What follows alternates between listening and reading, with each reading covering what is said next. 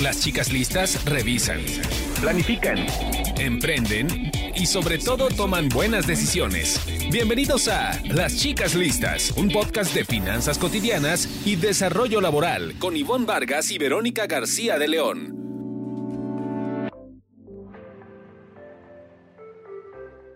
Hola, mucho gusto. Bienvenidos todos y todas a este nuevo episodio de Chicas Listas. ¿Cómo estás, Ivonne? Pero me da mucho gusto saludarte, Verónica García de León, mi gran amiga y cómplice para este proyecto. Les damos la bienvenida a otro episodio de Chicas Listas. Pues esta vez vamos a platicar de un tema muy interesante, un poco filosófico, si se quiere ver de esa manera, pero que eh, lo vamos a aplicar a la parte laboral, al área laboral. Mindfulness en tu trabajo. Sí, vamos a arrancar con este tema y bueno, vamos a aprovechar para recordarle a nuestras chicas y chicos listos que nos escriban a nuestras redes y que también puedan eh, pues seguir en las redes cada episodio que, desarrollamos para ustedes. En Twitter nos encuentran como arroba las chicas listas y en Instagram como chicas listas podcast. Y también pedirles que ya que van a entrar a Spotify, le den a la estrellita me gusta en nuestro podcast. Arrancamos. Las chicas listas cuidan sus carreras. Aprende a ascender y enfocarte en tener el trabajo que deseas.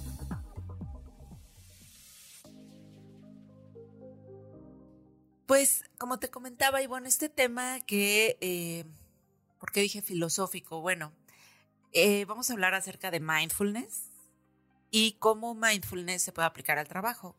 Y como tal, mindfulness es una disciplina que viene de, de Oriente, por decirlo, pues Fíjate de alguna que, manera. eh, a mí me gustó mucho este tema, pero yo lo bajaría de es es como lo que tiene que estar en tu caja de herramientas eh, todos los días.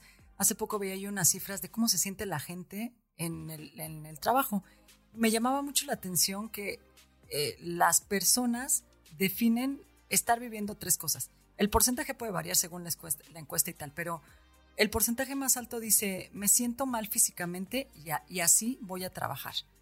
En segundo lugar, la gente dice, me siento mal mentalmente, como cansado mentalmente, y así voy a trabajar. Y, el y hay un tercer rubro de definición de cómo te sientes en tu vida laboral que la gente dice, siento que esto es demasiado, no puedo, el estrés es demasiado, las continuas interferencias que hace mi jefe o la oficina sobre mi vida personal me genera un estado de estrés crónico. Yo creo que está, hace, hace mucho más que sentido que hoy en Chicas Listas estemos platicando sobre cómo bajar la técnica de mindfulness o la filosofía de mindfulness a nuestra vida cotidiana. Sí, eh, exactamente por eso entrevistamos a um, Rosa León, que tiene este emprendimiento que se llama Pausas, y ella es consultora en wellness, bienestar, ¿no? Así es. hábitos, buenos hábitos y estilo de vida. Y justo ella utiliza mucho esta herramienta de mindfulness con sus clientes, que son mayormente empre- empresas, que acuden a ella precisamente porque por algún tema de productividad, por algún tema de, de, mm, de cómo darle bienestar a su, a su planta laboral. Entonces, Oye, y es que eh, ahorita la vamos a introducir, pero no sé si te pasa, es que de veras si no estás en tu centro, claro. no, no, no puedes ir al ritmo que quisieras en el trabajo o está en la vida personal. Pero sí, eh, exactamente. Tienes porque- que detenerte un- un- Mm. unos minutos. No sé No, si te pase, sí, pero totalmente. Y, y uno piensa que puede estar trabajando más de ocho horas al día, dormirse tarde, despertarse temprano, sin ninguna afección, ¿sabes? Y ya de pronto no sabes por qué ya no te puedes concentrar, no sabes por qué ya no retienes nada en la memoria, no sabes por qué estás de malas, no sabes por qué.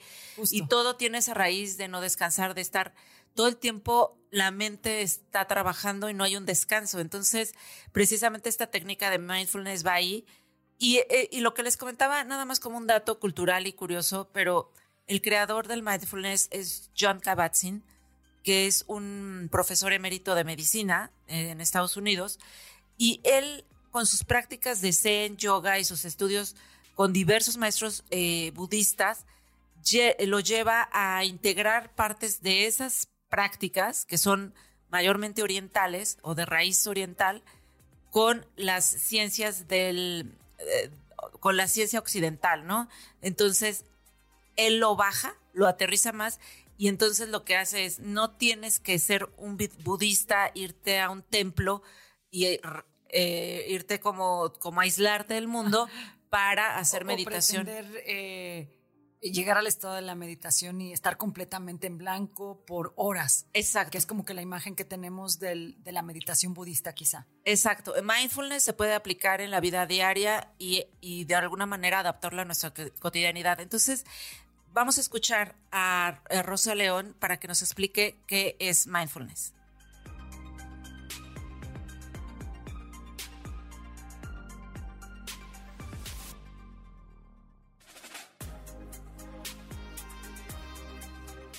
cuando escuchamos mindfulness nos preguntamos qué es mindfulness, ¿no? Y en una definición muy práctica es prestar atención de manera intencional al momento presente sin juzgar. Y este tipo de atención nos permite aprender a relacionarnos de manera directa con aquello que está ocurriendo en nuestra vida en este momento, en el aquí y el ahora, en el momento presente.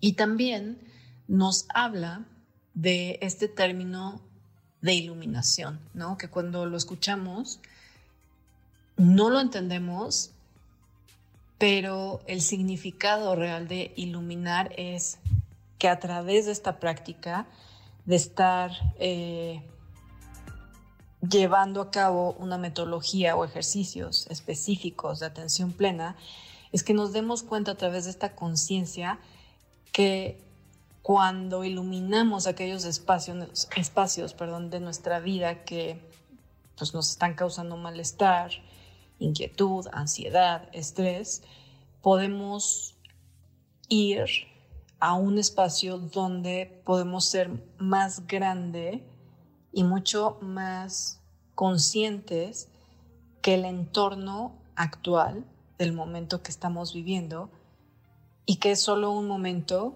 que es transitorio y que no es algo permanente.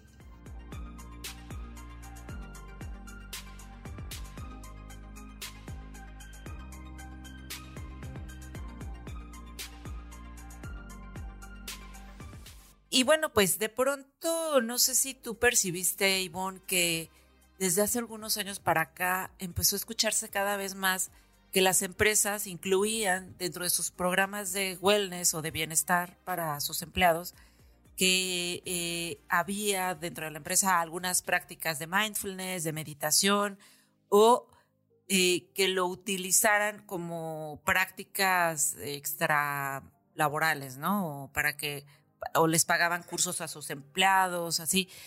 Y, justo hay una explicación para eso.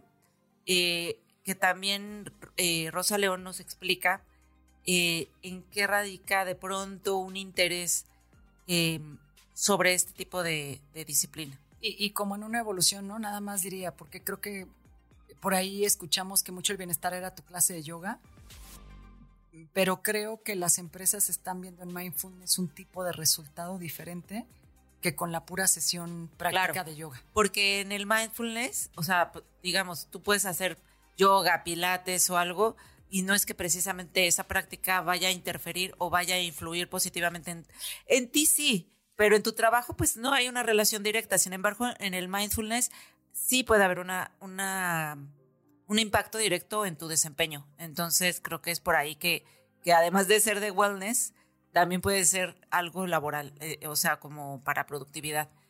Pero bueno, vamos a ver qué nos dice Rosa.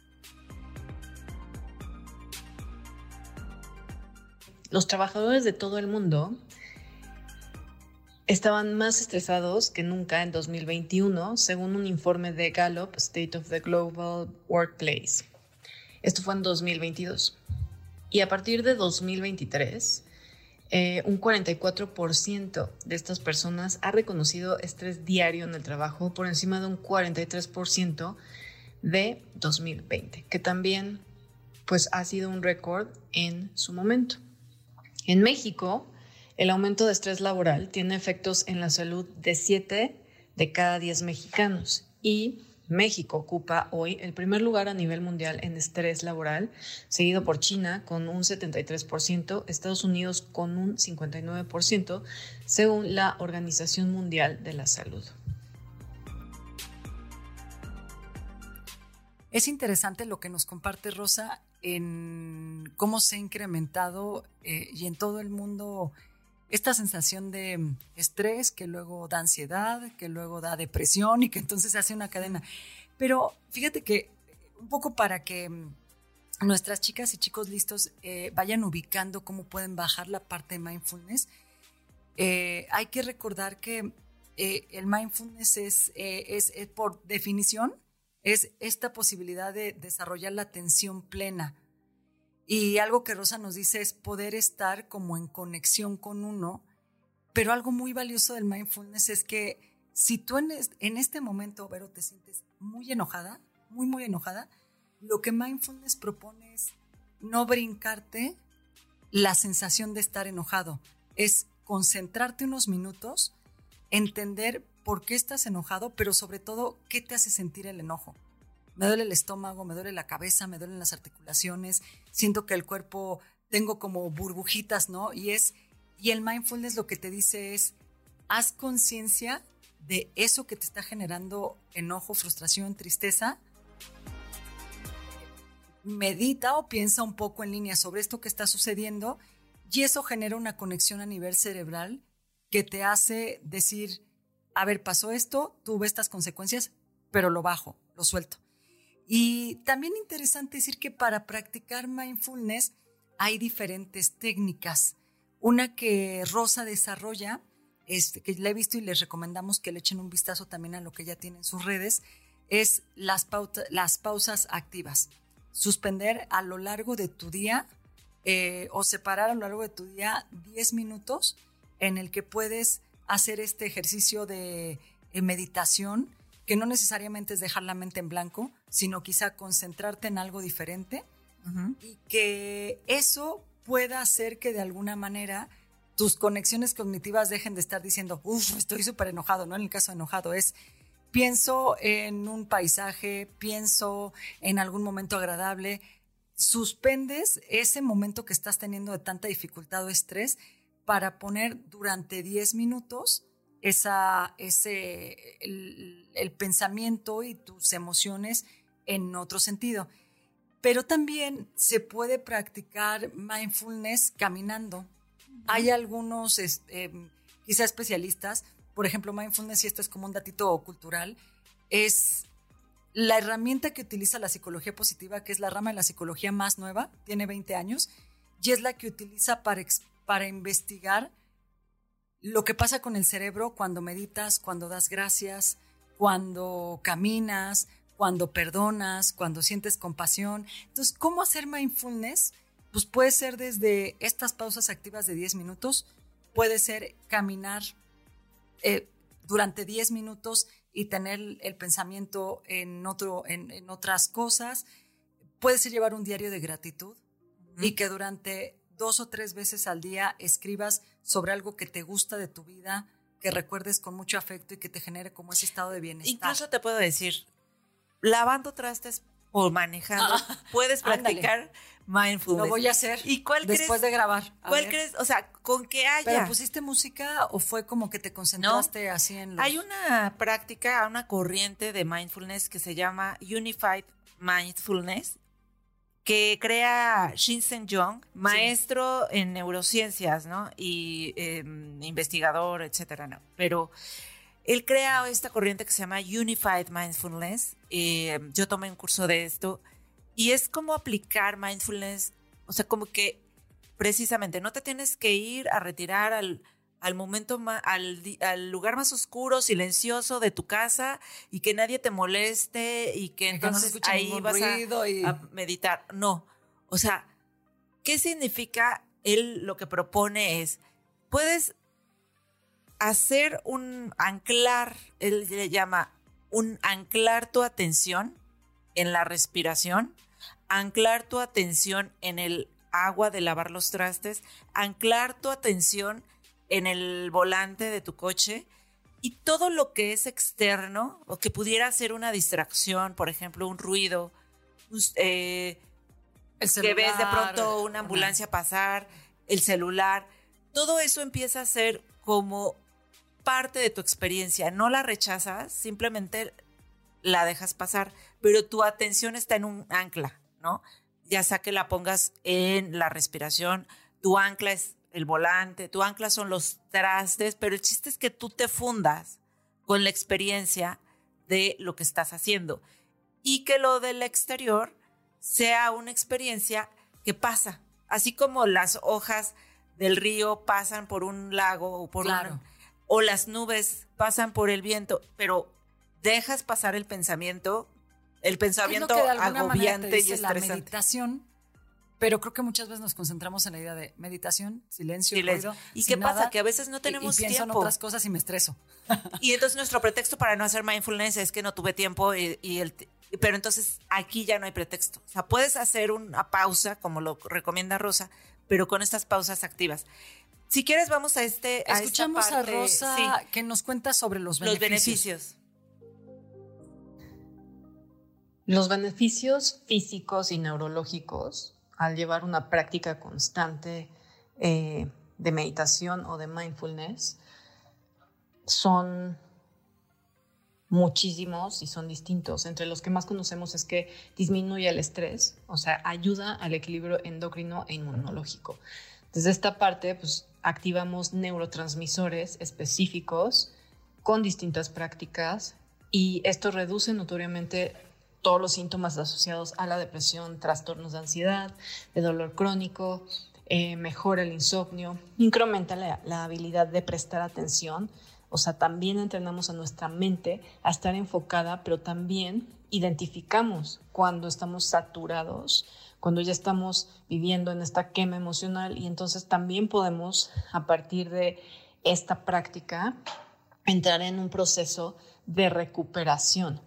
Eh, por lo tanto, mejora la calidad de nuestras vidas, mejora la neuroplasticidad cerebral, eh, pues es útil también a nivel sociocognitivo eh, para empatizar y conectar con los demás. Eh, es parte de nuestra inteligencia emocional, de cómo fortalecerla y por lo tanto pues potencia la aparición de pensamientos positivos, ¿no? Entonces, si hay una persona que, que tiene alguna tendencia, que está siempre estresada, de mal humor, la práctica es un hecho que te ayuda a no reemplazar, pero sí a identificar que estás enfrascado en, esa negatividad, ¿no? Y que también tenemos la elección consciente de ir y dar un vistazo a todo lo que sí está funcionando en nuestras vidas, agradecerlo, anclarnos y colocarnos en el momento presente para continuar. Entonces, todas estas investigaciones han llegado a la conclusión de que la práctica de la meditación cambia la estructura del cerebro. Y, esto, eh, y esta mejoría empieza a darse ya a las ocho semanas de una práctica diaria mínima de 10 minutos. Oye, pues está muy interesante lo que dice Rosa León porque mm, realmente hay una reconfiguración de, eh, a nivel neuronal a partir de las prácticas de mindfulness eh, claro, tienes que ser constante como con, esta disciplina de hacerlo seguido. Y en esta reconfiguración incluso hay beneficios para quienes sufren padecimientos como, por ejemplo, del trastorno de déficit de atención e hiperactividad. Hay un doctor que se llama Juan Sangüesa, de Chile, que hace su maestría en, eh, en cómo el mindfulness le ayuda a casos de adultos con déficit de atención. Adultos que incluso tomaban medicamento, incluso él es uno de ellos. O sea, él como médico, como doctor en, psicología, tomaba medicamentos para el déficit de atención y a través de la práctica de mindfulness deja los medicamentos y de eso hace su tesis. O sea, hay sí hay una injerencia, hay un efecto directo en la configuración cerebral que te permite hacer un cambio en este tipo de, padecimientos. Y fíjate que sin extenderme mucho en esto, pero a nuestras, a nuestros y nuestras escuchas, eh, que quieran conocer más, hay algunas investigaciones en Harvard recientes, de un año, dos años de y publicación, también.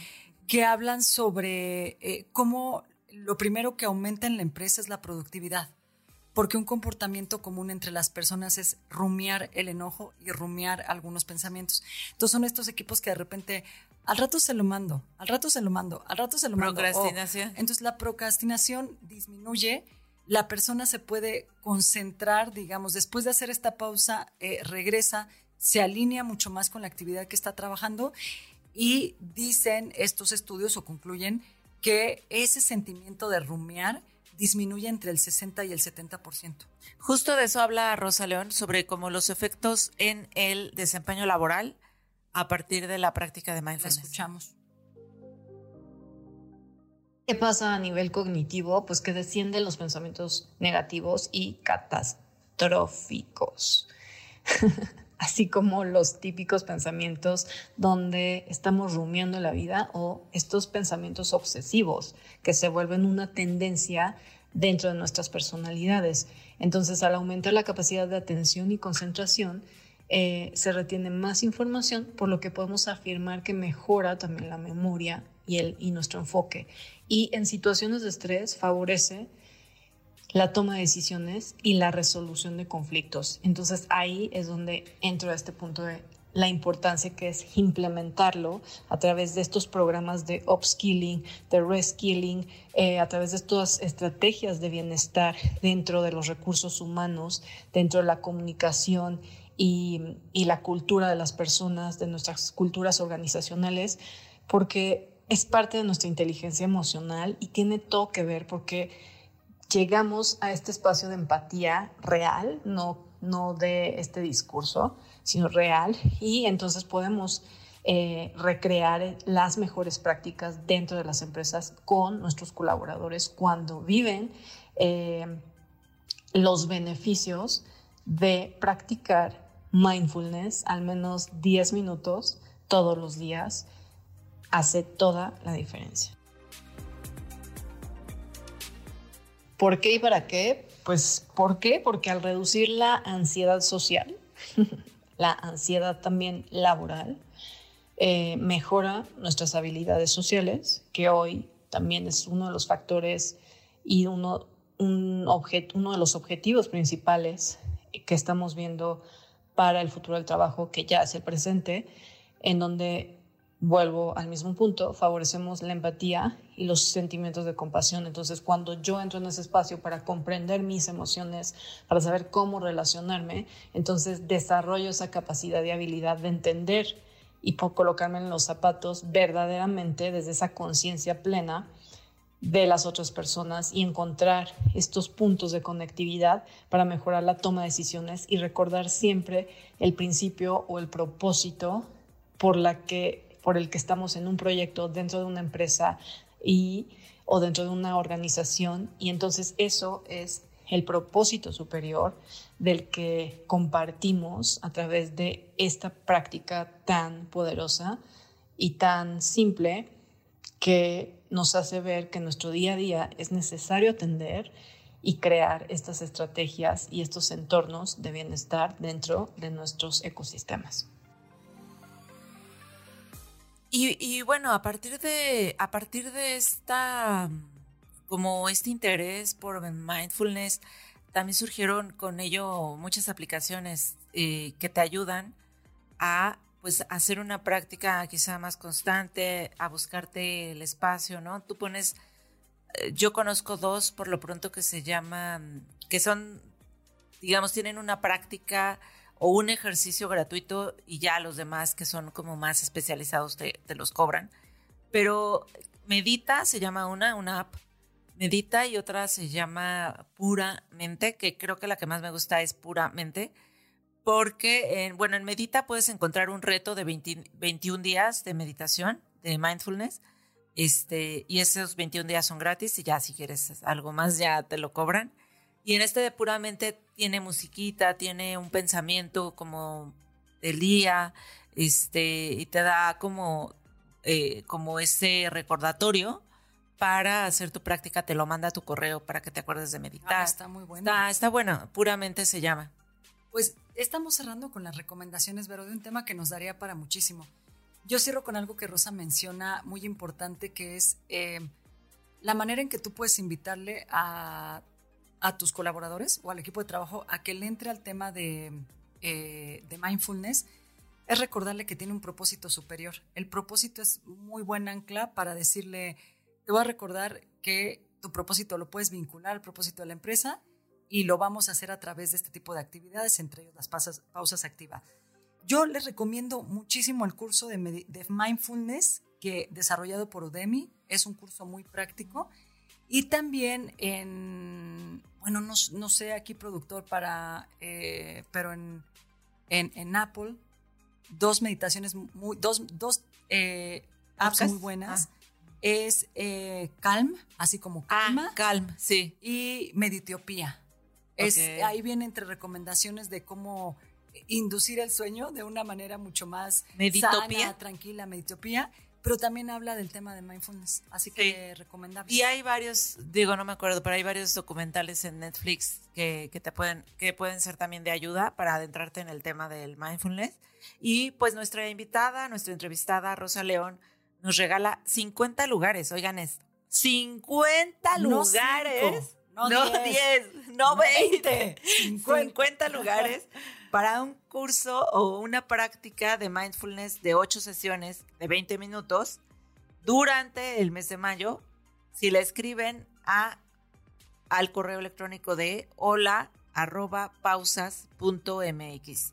Entonces, no hay como, pues como, como esto de, de hacerlo en colectivo. Es muy padre, muy bueno. Yo lo he hecho en colectivo y es, es una experiencia que realmente es también muy, muy padre, muy, muy bonita.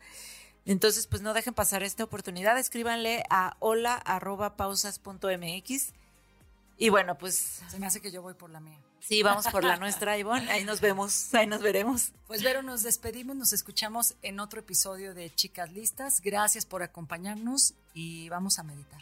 Claro que sí. Un beso a todos y todas.